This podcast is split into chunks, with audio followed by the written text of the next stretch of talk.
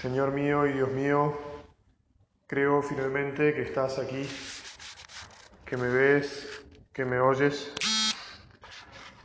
Te adoro con profunda reverencia. Te pido perdón de mis pecados y gracia para hacer con fruto este rato de oración. Madre mía Inmaculada, San José mi Padre y Señor, Ángel de mi guarda, intercedan por mí. Bueno, la historia que elegí ahora para rezar es la de Jesús y la samaritana. Tiene algunos puntos en común con la anterior, por eso es que la elegí. Por de pronto también tiene eh, algunas diferencias que, que nos maravillan porque este es uno de esos encuentros del Evangelio, encuentros personalísimos de Jesús con alguien. Jesús que se encuentra cansado después de un viaje y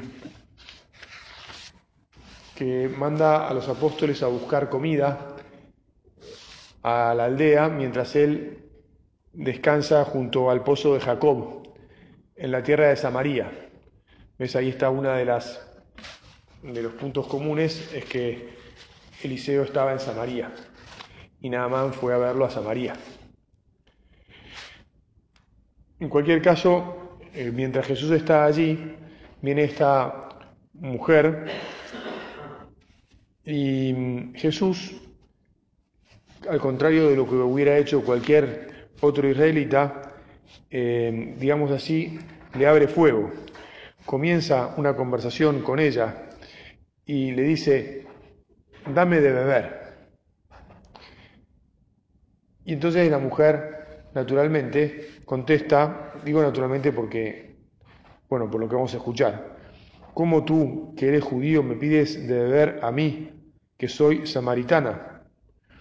Y San Juan el Evangelista explica a los judíos, en efecto, no se trataban con los samaritanos. Una situación bastante áspera, digamos, ¿no? No se trataban a nivel de que si se encontraban en un lugar, se ignoraban. Y si se encontraban solos, también se ignoraban. Y si uno tenía una necesidad, este, también ignoraba a quien podía, pero Jesús no.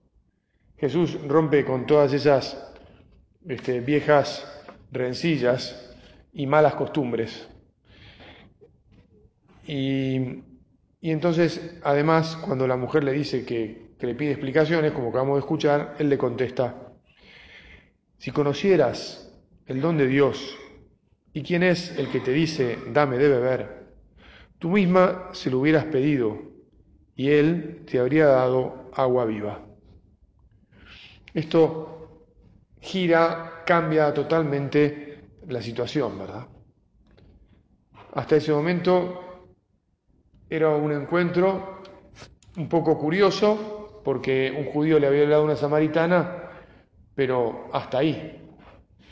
Ahora, después de escuchar estas palabras, cualquiera de ese tiempo, y tal vez nosotros, que a veces nos encontramos con, con Jesús sin darnos mucha cuenta, y, Jesús nos dice a través de alguien o de algo, algo que nos desconcierta, bueno, ¿cómo reaccionamos?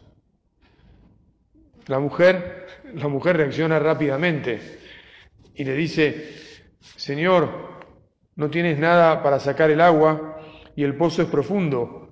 ¿De dónde vas a sacar esa agua viva? Es decir, le manifiesta un cierto interés.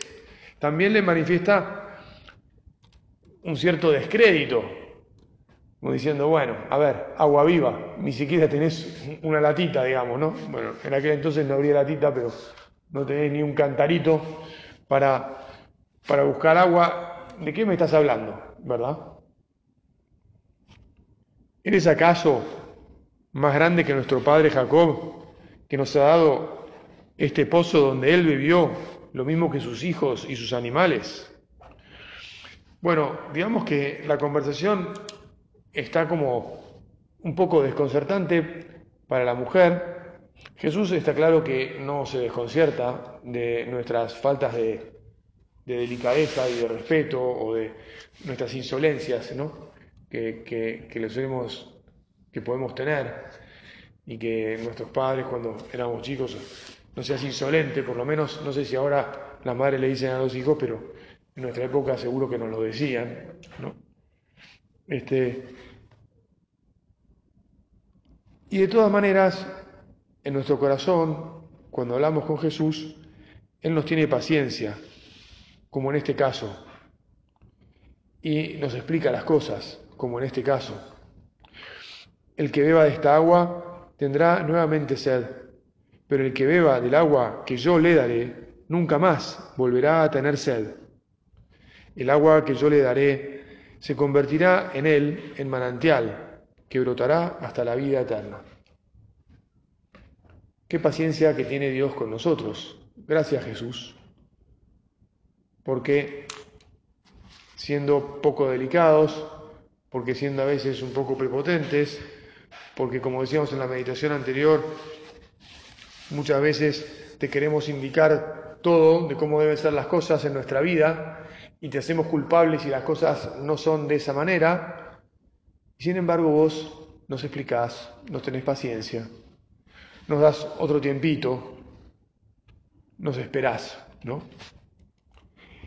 Esta mujer le dijo, dame de esa agua para que no tenga más sed y no necesite venir hasta aquí a sacarla. Claro, eh, vio que había un beneficio, vio que aquel hombre hablaba más en serio de lo que ella suponía, empezó a darle un poco de crédito y dijo, bueno, vamos a darle una chance, si lo que dice es verdad, fe, ¿no? Porque uno de sus trabajos, uno de sus trabajos serios era ir todos los días al pozo. Perdona que te cuente algo que me acuerdo personalmente este, en, Nigeria.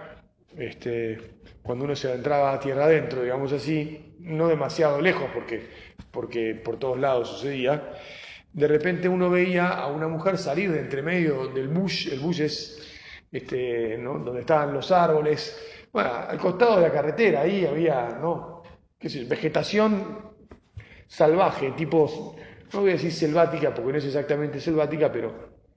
¿Y, cómo salía la mujer? Y salía con un tronco inmenso este, en la cabeza y otros troncos en las manos y un machete o algo que le había servido para cortarla. Y uno decía, pobre mujer, que además no eran hombres que salían, eran mujeres. ¿Y para qué había ido a cortar ese, tronco que lo traía, te, te digo, equilibrándolo sobre la cabeza? Y, bueno, porque necesitaba leña para cocinar. Y uno pensaba cuántos años tenía esa pobre mujer que tendría, tendría todas las vértebras aplastadas, no me cabe duda. Y bueno, tendría, no sé, pocos, veintipocos o treintipocos. Este, y uno la miraba y ya tenía el aspecto de, de una persona mayor. Bueno, esta buscaba agua en el cántaro, en el pozo de Sicar todos los días, y dice, si zafo de esto, tal vez me viene bien, así que vamos a darle un poco de crédito. Y, lo que sucede es que Jesús, en realidad, lo que quería era enseñarle otra cosa. Y, entonces le empieza a mostrar un poquito de quién es Él. Por eso es que cuando, cuando nosotros nos metemos por vías de oración, cuando de verdad este, nos disponemos a, parar y a, charlar cada día un poco con Él, a buscar su presencia en, nuestros corazones y, y, abrirle, y abrírselos, y bueno, nos encontramos con respuestas como esta, ¿no? Ve, llama a tu marido y vuelve aquí. Chan, ¿qué pasó? ¿Esto qué tiene que ver con lo que veníamos hablando? No estábamos hablando del agua.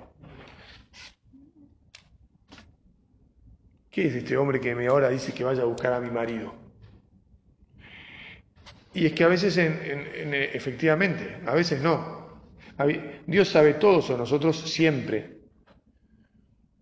Y entonces, como sabe, si le abrimos un poquito, se mete y se mete con ánimos de curar, de mejorar, de consolar, de arreglar lo que está medio mal, roto, y tenemos que dejarlo entrar.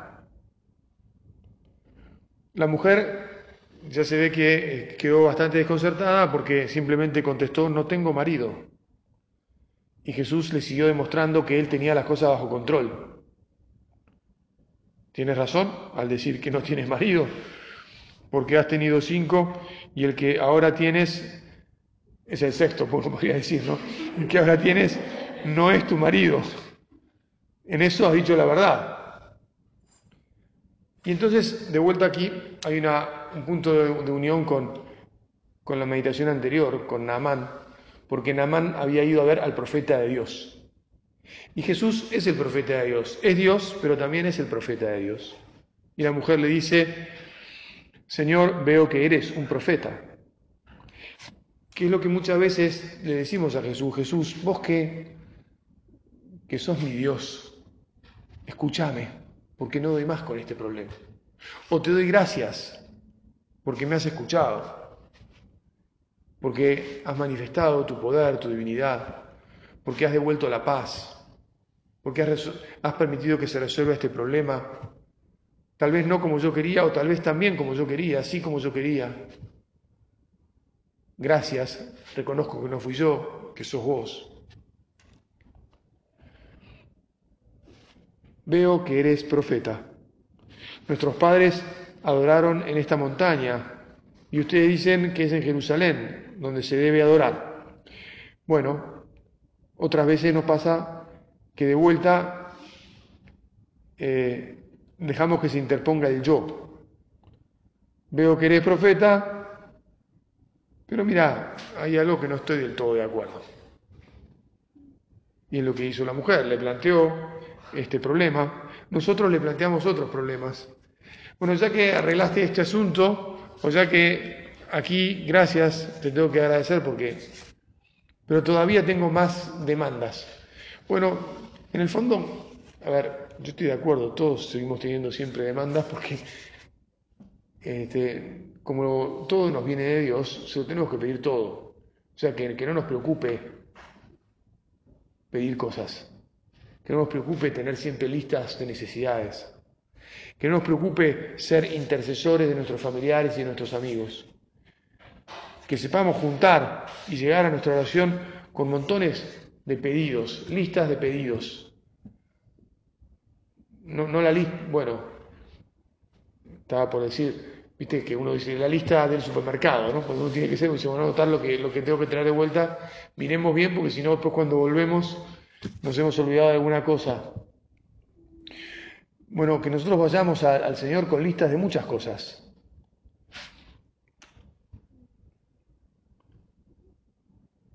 Y que le pidamos que escuchemos sus respuestas maravillosas, ¿no?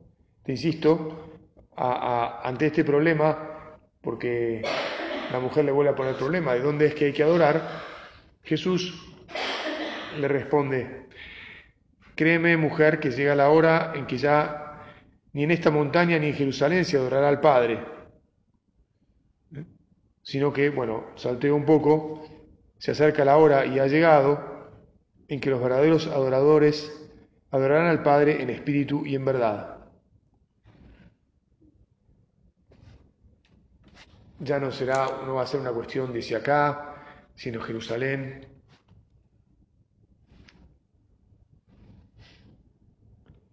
Ella insiste, yo sé que el Mesías llamado Cristo debe venir. Cuando Él venga, nos anunciará todo. Bueno, ves que esta mujer, que era una mujer que estaba, eh, en el fondo, sé que bastante alejada, o tenía una vida un poco desordenada, al menos, este, y que estaría bastante aburrida de ir al pozo a buscar agua, pero aceptó la conversación con Jesús, como hacemos nosotros cuando venimos a rezar. No importa si estamos enojados, si estamos en un buen día. El otro día me crucé con un amigo que me dijo, mira, no me hables, estoy en un mal día. Y, a veces nos pasa, ¿viste? Yo también tuve un mal día hace no mucho. Uno de esos que mejor no decís, la pucha, hoy no me hubiera levantado, hubiera estado más piola. Pero en la medida que nos, nos adentramos en el diálogo con el Señor, que permitimos que nuestro corazón se abra y que por lo tanto Él pueda entrar, entonces las cosas se van pacificando, se van viendo de vuelta, como decíamos antes, con los ojos de Él, que tienen una luz diferente, que son maravillosos. Y entonces esta mujer ya, ya, ya en el fondo dice, bueno, mira, en el fondo para mí lo que está diciendo es, yo no creo demasiado, pero esto me lo han dicho y me lo creo, digamos, ¿no? Va a venir el Cristo y el Cristo nos va a anunciar todo. Y Jesús le dice algo maravilloso. Soy yo el que habla contigo. Decir que en ese momento, cuenta San Juan, que llegaron los apóstoles y entonces la distrajeron un poco a la mujer, que si no, ¿verdad que uno se cae de espalda? Nosotros estamos aquí, Señor, y en realidad, gracias porque nos podemos mantener. Te pedimos que nuestra fe sea tal que nos caigamos de espalda, digamos así. No sé si a ustedes, bueno, seguro que conocen la anécdota esa de la vida de San Juan Pablo II, que después de todo un día tremendo y agotador, no me acuerdo, en uno de sus primeros viajes, pero no me acuerdo por qué país era, llegó a la, capilla de la casa donde iba a parar esa noche, se fue a la, a la capilla y se postró en el suelo y se quedó toda la noche postrado rezando. Nosotros tendríamos que estar siempre como postrados, nuestra actitud tendría que ser de estar postrados delante de Dios en la oración, ¿no? ¡Wow! Es Dios. Y yo entro y salgo de la capilla, a veces hablando con otro, a veces pensando en que estoy apurado, en que quiero rezar pero no tengo mucho tiempo, o en que estoy llegando tarde, andás a ver cuántas cosas que nos distraen, ¿verdad? Bueno, los apóstoles la distrajeron este, porque interrumpieron la conversación y, se sorprendieron porque la estaban viendo hablar a Jesús con ella. Y, la mujer dejó ahí el cántaro y se fue a la ciudad.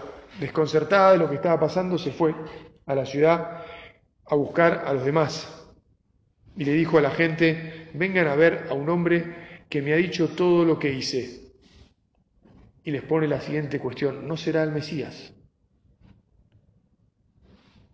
Ahora, nosotros sabemos que en aquel entonces a las mujeres se las tenía en una consideración bastante pobre, ¿no? En una, si la sociedad ahora muchas veces es machista, en aquel entonces era recontra machista, ¿no? Y así y todo, este, a esta mujer no le dicen callate, no tenés nada que decir, no, tomátelas, sino que le hacen caso, Andás a ver, tal vez tiene una historia tan rica que los muchachos dijeron, a ver, vamos a ver qué es lo que... La curiosidad lo movió, no sabemos. Pero salieron todos de la ciudad y fueron al encuentro de Jesús. Bueno, cuando nosotros encontramos con, con Jesús, eso impacta en las personas que tratamos. Cuando se lo contamos, sea que le contemos un rato de nuestra oración, sea que le contemos cómo nuestra fe, sea que le, que le mostremos nuestra alegría, porque estamos sonrientes a pesar de las dificultades, sea que se den cuenta que somos personas de paz, sembradores de, paz, aun cuando hay otros que, que nos dan pelea. Y entonces ellos también se sienten movidos a salir y, se, y van al encuentro del Señor es que la conversación y el encuentro con Dios cambia todo. Jesús, te pedimos que nos ayudes a buscarte y encontrarte para que podamos cambiar muchas vidas, para que vos cambies nuestra vida y nosotros cambiemos la de los demás. O si querés, para ser más preciso, para que seamos tus instrumentos y vos puedas cambiar a través de nosotros la vida de muchos.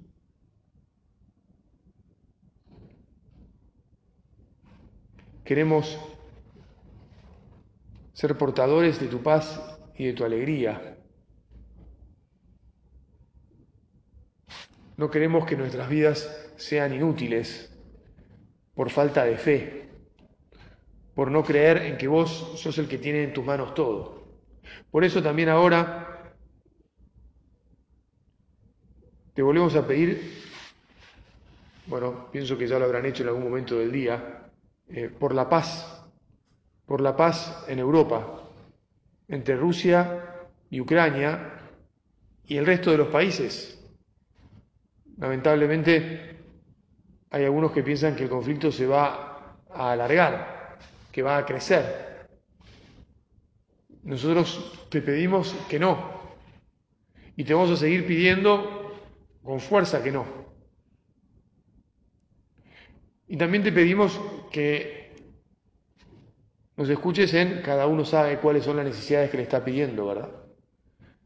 Que yo aprenda a plantear a mis hermanos lo que les quiero plantear. Vos, no sé, a tu marido, a alguno de tus hijos, a tu jefe en el trabajo, lo que sea. Que confiemos, que confiemos.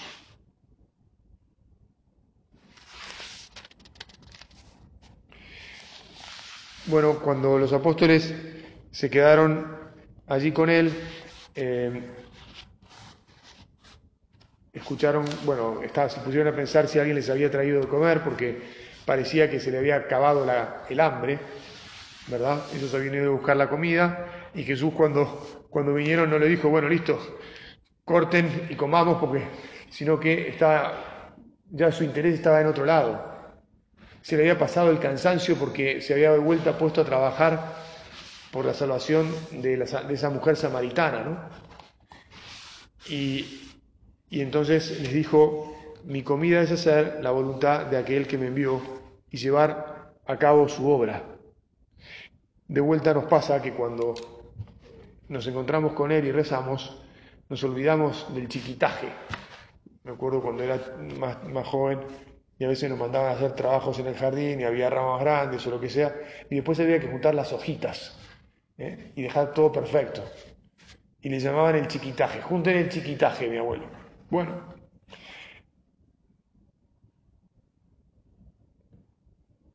Que nos olvidemos de nuestros chiquitajes, de las cosas pequeñas nuestras y que nos ocupemos de las cosas del Señor. Y que eso sucede y sucederá, seguirá sucediendo en la medida que nos acercamos a charlar con Él. Bueno, en definitiva, el día de hoy hemos meditado sobre la fe, sobre el encuentro con el profeta, con el, encuentro con el único gran profeta que es Jesús, la humildad para aceptar lo que Él nos dice y el hecho de que cuando esto sucede cambia nuestra vida. Y también el Señor nos regala cosas maravillosas.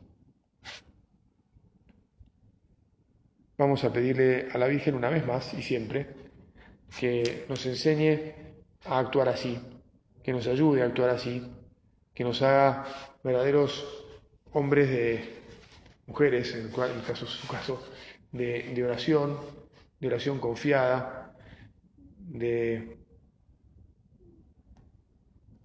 aceptación de lo que Él nos va mostrando, porque así tenemos la paz, la alegría que buscamos y que siempre nos quiere dar. Te doy gracias, Dios mío, por los buenos propósitos, afectos e inspiraciones que me has comunicado en esta meditación. Te pido ayuda para ponerlos por obra. Madre mía Inmaculada, San José, mi Padre y Señor, Ángel de mi guarda, intercedan por mí.